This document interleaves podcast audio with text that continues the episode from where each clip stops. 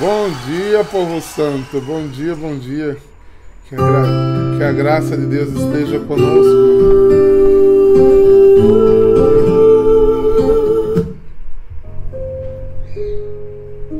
Estamos um dia após uma adoração incrível que falava da fé. E 11 horas, 11 e pouquinho da noite, a gente viveu uma experiência de fé, né? Fechamos os 100% praticamente de madrugada já, né? Antes de virar a noite. A multiplicação, a divisão, a vida comunitária, a vida em família. Porque eu digo sem medo. Esse mês, quem fechou a campanha foi os adoradores e adoradoras. Na fé da partilha consciência, dizer: é nossa casa comum, vamos cuidar dela. Meu coração amanheceu grato a Deus por essa alegria, né? essa alegria de ser família em adoração, de caminharmos dividindo a vida né? na gota a gota da fé. Obrigado, Deus, por essa família. Somos servos inúteis. Não fizemos nada mais do que nossa obrigação. Somos chamados a ser assim. Alguém que sai de si né, e aprende a partilhar. E partilhando, cresce. Foi, foi para todos nós, Carol, uma grande resposta. Uma grande resposta. É, querido, sigamos adiante. Por isso hoje eu comecei, né? É, eu comecei com essa música. Que Deus seja louvado e glorificado. Hoje temos também o aniversário de irmã Águeda, né? para a glória de Deus. Que Deus continue abençoando sua vocação, sua vida cada vez mais lhe conceda o dom da fidelidade a Deus. Fidelidade a Deus acima de si. Né? E que irmã Agra diminua cada dia mais. Para que Deus faça com ela o que Ele quiser. A leve para onde Ele quiser. Um beijo, filha. Coração. pois bem, pois bem. Estamos estamos caminhando, né, neste evangelho de Marcos e hoje ele continua nos falando sobre fé. Olha só. A fé aqui hoje vai ser um espanto de Jesus e um espanto né, dos discípulos. Por que dos discípulos? Porque só chegou até nós porque no Espírito Santo recordando disse mostra como foi triste isso para Jesus. É muito difícil quando a gente ama alguém ou ama alguma coisa ou ama umas, os nossos, uma descendência e de repente a gente é desconhecido, desrespeitado, desacreditado por. Jesus viveu isso algumas vezes, né? E de uma forma muito especial nesse Evangelho. Ele está em Marcos 6, versículo de 1 a 6. Ontem, a fé daquela mulher com hemorragia de Jairo encheu nossa noite de adoração. Né? Hoje a gente olha outra expectativa de fé. Que para quem olhar do jeito correto, também desperta para ela. Né? Porque precisamos despertar para a fé todos os dias. Porque eu sei, não sei se você sabe, ah, eu tenho fé, diácono. Não. A fé é um presente de Deus para você. É você que detém a fé. Você busca a fé. Você busca conhecer a Deus.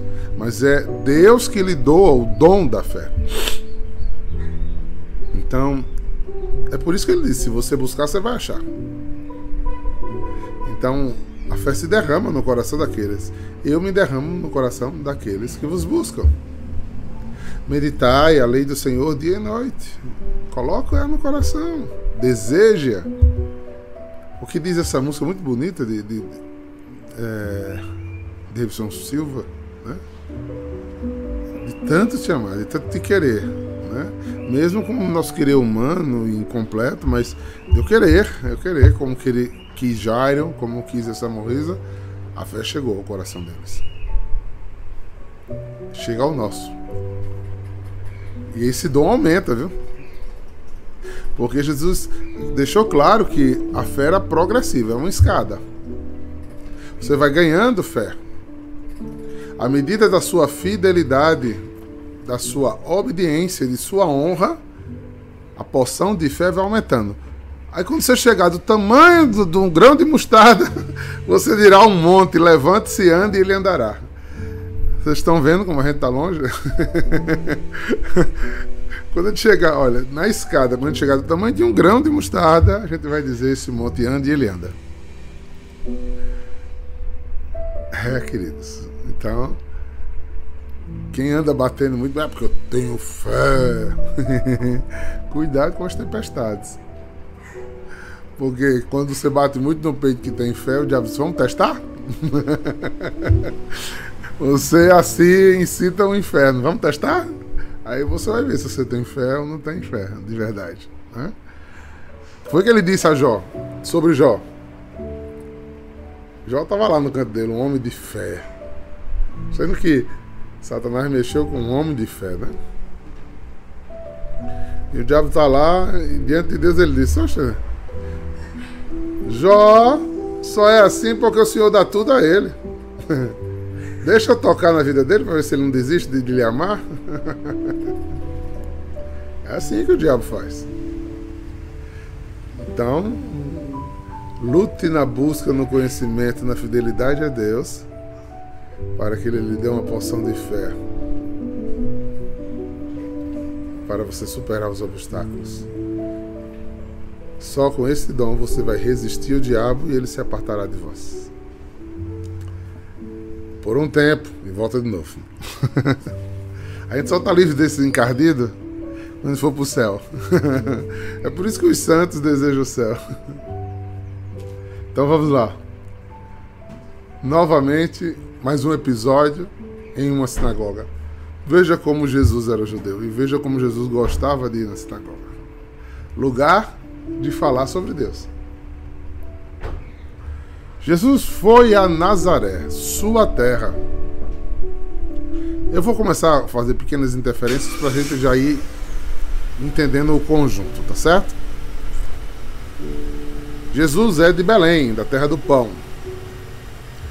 Quando, para não ser morto, foge para o Egito, provavelmente ficou ali na, na comunidade judaica de Alexandria mas como um anônimo, né? Escondidinho. No tempo certo, o anjo aparece e manda ele voltar. E ele volta para Nazaré. Porque Nazaré era o lugar onde é, José tinha se estabelecido. E o menino cresce em Nazaré. Uma vilinha pequena. O menino era conhecido em Nazaré. Isso aqui tem muito significado. E os discípulos o acompanharam. Discípulos de vários outros lugares de Israel, né? Quando chegou no sábado, sábado, na cultura judaica, acontece três horas da tarde em diante, da sexta-feira até seis horas da noite do sábado, é considerado para os judeus sábado, onde eles Compre o preceito de Deus descansou. Então eles também descansam. Eles descansam, passeiam, se confraternizam em família e rezam.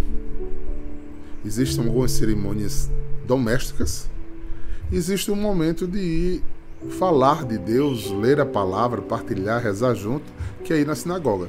Então, nesse período aí, eles fazem tudo isso, toda semana. Então, Jesus, como um bom judeu, vai lá na sinagoga para falar de Deus. E começou a ensinar nas sinagogas. Muitos que escutavam ficavam admirados e diziam: Eu acho isso assim. De onde ele recebeu tudo isso? Como consegue tanta sabedoria? E esses grandes milagres que realiza por suas mãos. Esse homem não é o carpinteiro? O filho de Maria? Irmão de Tiago, de José, de Judas e de Simão? Uma das coisas que eu mais falo aqui é sobre a dúvida, né? Ô bichinha infeliz. Compreensível, mas lamentável. Explico-me. Essas pessoas que viram e falaram isso, viram Jesus por 30 anos passar na porta da casa dele com José, para carpintaria, voltar. Eu já disse aqui outras vezes, mas cabe repetir. Provavelmente Jesus não era uma pessoa totalmente normal. Porque se ele fosse normal, ele tinha feito um agendamento de casamento aos 13 anos, ele não fez. Então ele já era olhado como alguém diferente. Mas com certeza Jesus era muito reservado. Essa indagação aqui nos faz compreender que Jesus era muito reservado. No dia que Nossa Senhora, antes do início da missão, pediu que ele fizesse um milagre, ele disse: Mas não é minha hora ainda. Jesus teve paciência de agir no tempo certo e na hora certa. Nós é que não temos paciência. Nós é que queremos as coisas para ontem, né? Nós é que somos aquele burrinho do Shrek. Já chegou? Já chegou? Bora? Então a gente quer as coisas para ontem. Jesus esperou 30 anos quietinho. Até que lhe foi anunciado que ele devia ir a João para ser apresentado. E aí começou a missão.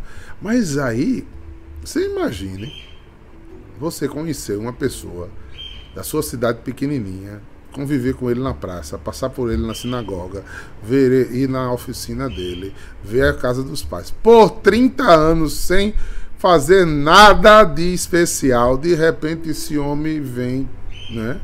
E quando ele chega em Nazaré, a fama dele já se espalhava, porque já foi dito aqui, inclusive, a fama dele se espalhava. Nazaré já estava rolando a fama.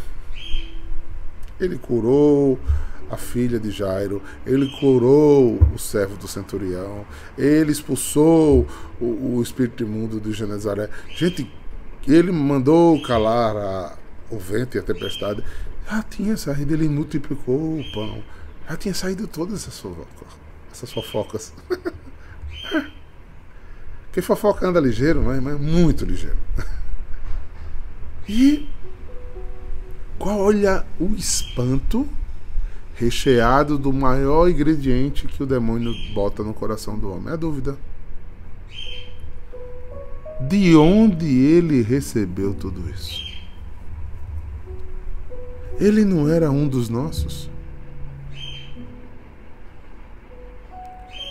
Não sei se a irmã Faustina está me assistindo. Uma vez a irmã Faustina levou um, um, um colega dela de trabalho para adoração. E esse rapaz me conhecia novinho né, jovenzinho. E eu sempre fui um cara muito treloso e sapeca. Quando ele olhou e reconheceu que era eu, ele disse: Não. Eles me chamavam de Dudu. Dudu? Dudu hoje é água, não prega nada. é. Mais ou menos isso aqui. Rapaz, era aquele cara que passava aqui na porta. Como é que ele agora é tão sabido desse jeito? De onde vem essa sabedoria? Se ele era um carpinteiro, carpinteiro é uma profissão simples, gente. Quem era esse cara? E essa história que ele agora faz milagre?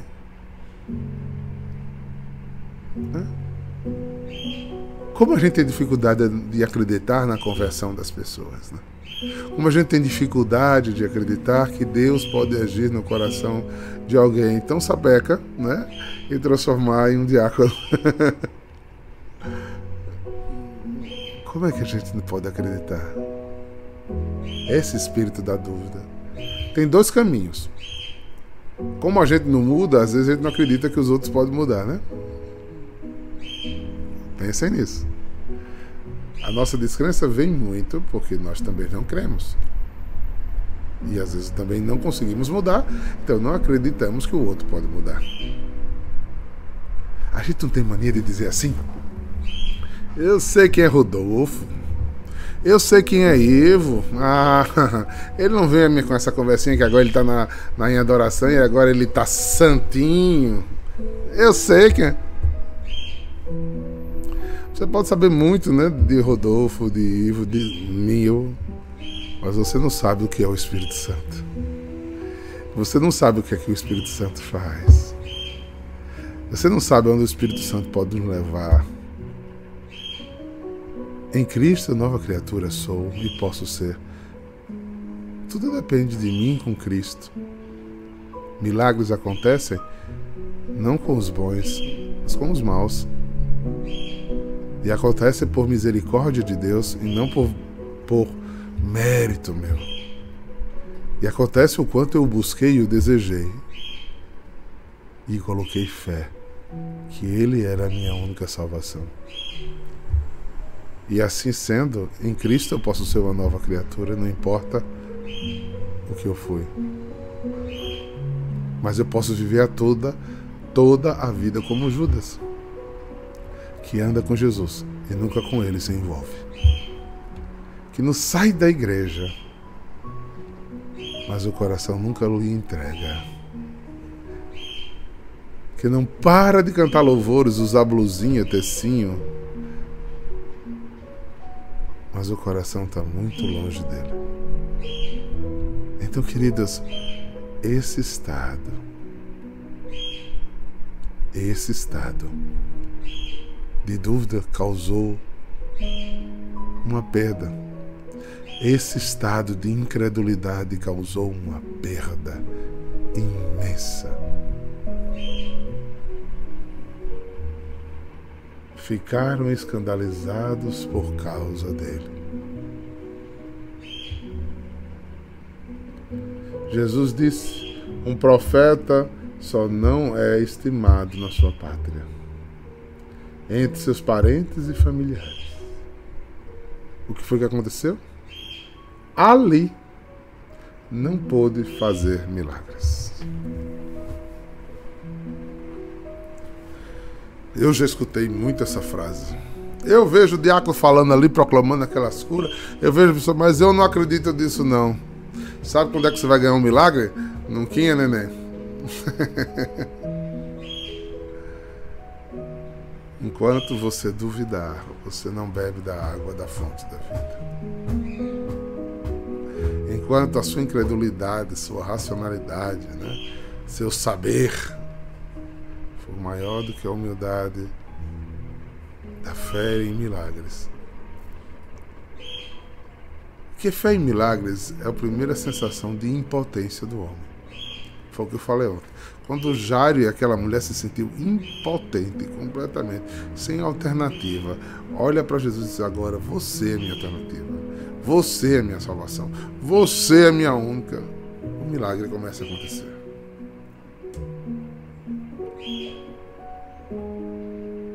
Entenda? E ele vai crescendo devido à experiência. E na experiência sendo colocado. Nós nunca fizemos, nesses anos de campanha, de crescer um número tão alto depois de uma adoração, durante uma adoração, depois da adoração e terminar de fechar uma campanha quase meia-noite. Mas eu apresentei em fé eu clamei a Ele um milagre. De onde saiu esse toque que espalhou no coração dos adoradores? Saiu daquele altar.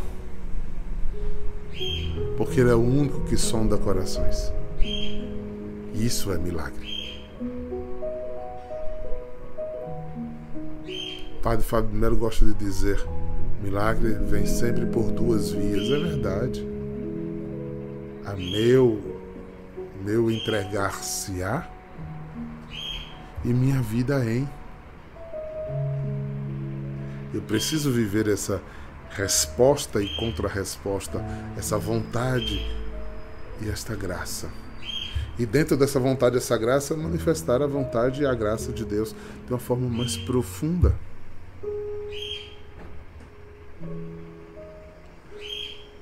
A música que iniciamos foi a de Tomé. Tomé, depois de ver tudo que tinha visto, escutado tudo que tinha escutado. Quando Jesus aparece, ele disse: Se eu não tocar, se eu não pegar, eu não acredito. Quantas passagens bíblicas você leu e ainda age como Tomé?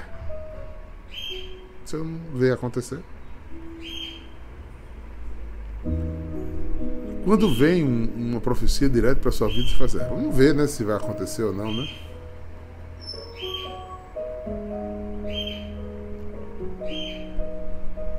Eu clamei ao céu para não chover ontem, não choveu. São coisas simples. São coisas simples. Mas você se sente cuidado por Deus nessas coisas simples. Preste atenção, queridos. Jesus vai embora de Nazaré sem poder agir em Nazaré como ele agiu nos outros lugares. Porque faltava a, o passo da da confiança. Nem sempre nós já acreditamos. Mas confiar é um passo de fé, fé humana. Luciana Paiva olhou para mim e disse: Deixa eu orar por você, diácono. Você está com dor de cabeça. Faz de conta que eu não tenho fé que a oração de Lu pode passar a minha dor de cabeça. Mas eu confio em Lu. Eu confio na amizade de Luciana, eu confio na fé de Luciana. Aí eu faço, faça. Primeiro passo de confiança no que Luciana vai fazer aqui. Eu estou fazendo uma hipótese aqui, que eu não tenha contato. E o amor com que Luciana impôs as mãos de mim rezou, imediatamente eu fiquei curado. Aquilo ali virou testemunho de fé. Foi o que aconteceu com Tomé. Tomé teve o passo de não acreditar. Mas Tomé podia ter dito: Ah, não, vamos embora dessa história. E agora estão anunciando, estão vendo fantasma. Chega, para mim chega. Ele já morreu, a gente já enterrou ele, tá bom demais. Deixa esse povo doido dizendo aí que ele tá aparecendo aqui, aqui, aqui lá. Ele não, no outro, no outro domingo ele estava lá. E fez uma profissão de fé. Meu Senhor e meu Deus, eu creio, mas aumenta a minha fé que duvidou da palavra do meu irmão. Quantas milagres você não recolheu para os seus testemunhos porque você ficou incrédulo. Quantos? Deus mostrou a porta para que a torneira se abrisse e você fechou a porta. Eu fico comigo mesmo. Eu fico com o que eu acredito. No lugar de ficar como uma criança. No lugar da salvação. Deus se aproveita de tudo. De tudo. Queridos, deixe esse Deus do impossível tocar seu coração. e até falando para nós da adoração, é providência de Deus estarmos nessa semana, na quarta semana do tempo comum, falando dessas coisas. Para a semana começamos um retiro. E qual, com que coração nós vamos ao retiro?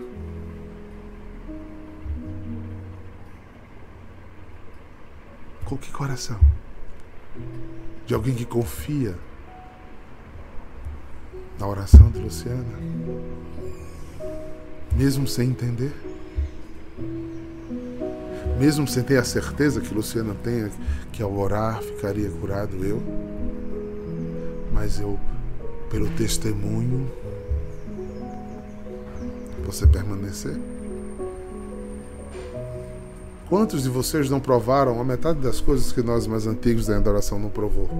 E muitos talvez nunca provarão, porque toda vez que a gente conta os milagres, você faz, é. bonito, né? Mas não entra no seu coração como uma verdade.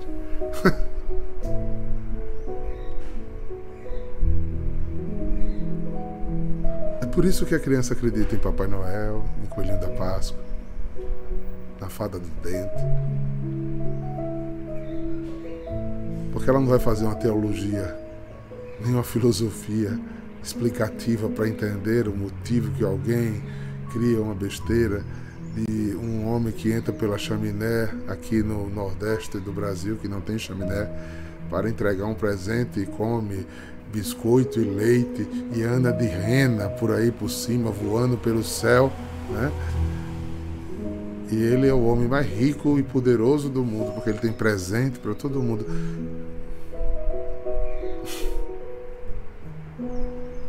Isso não parece loucura? Uma criança acredita. Para muita gente, talvez pareça uma grande loucura. Nós dizermos que o nosso Deus está num pedaço de pão e num copo de vinho, e que aquele pedaço de pão cura, salva, liberta. Para muita gente isso é loucura. E se a gente não for como criança e acreditar mais pelo coros do que pelo rácio, a gente vai se perder no caminho ou ficar marcando passo sem vida espiritual. Eu escuto de vez em quando pessoas dizendo, não, eu gosto, eu gosto da sua pregação. Já ouvi muito isso. Eu gosto de ir na adoração, mas esse negócio de dom de línguas não é comigo. sabe quando é que tu vai orar em línguas? Nunca. Você já disse que não é com você, Deus não vai lhe invadir. Quando começa aquelas profecias, eu fico logo, perco a concentração. Ó oh, dono da verdade, quem te fez juiz ou fiscal da fé? chegou do, diretamente do céu, carimbado no cartório do, do, do céu por São Pedro, que você agora é fiscal da fé. Deixa isso para a igreja, deixa isso para os bispos. Quase ninguém acreditou naquelas três crianças pobres, semi-analfabetas, em Leiria, na Fátima, que elas falariam com uma mulher que morava no céu. Quase ninguém acreditou numa menina de 13 anos, analfabeta, pobre, doente. Tinha visto uma senhora que saía uma gruta, Bernadette, em Lourdes.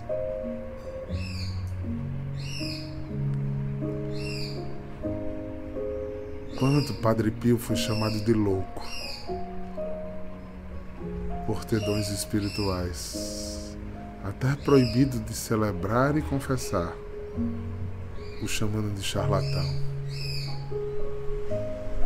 Quando a gente quer humanizar as coisas do céu, a gente faz a mesma coisa que os nazarenos fizeram com Jesus.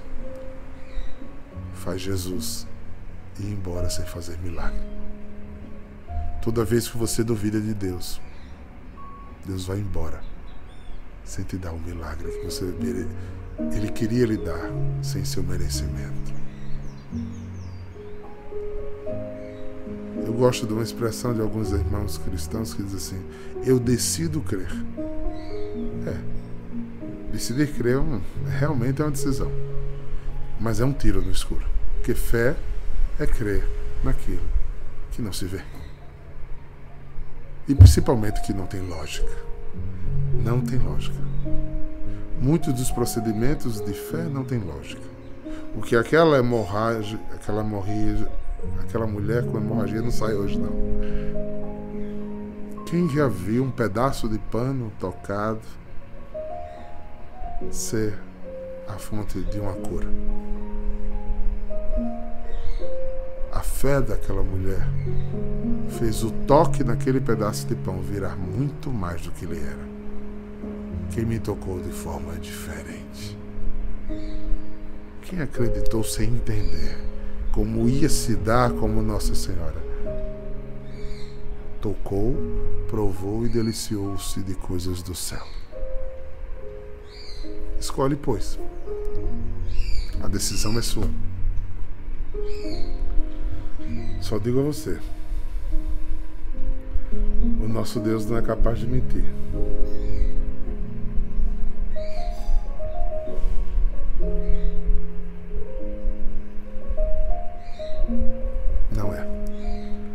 Ele é um Deus de milagres e de promessa. Milagres e promessas para os que creem. Se você acreditar, você verá.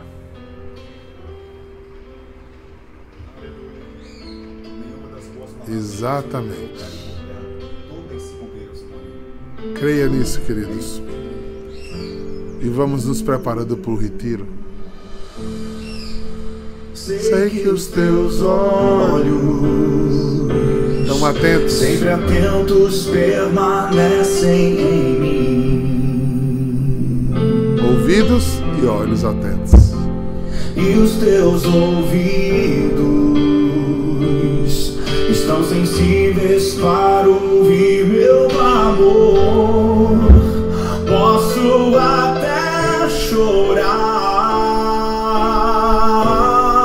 mas alegria. Mas alegria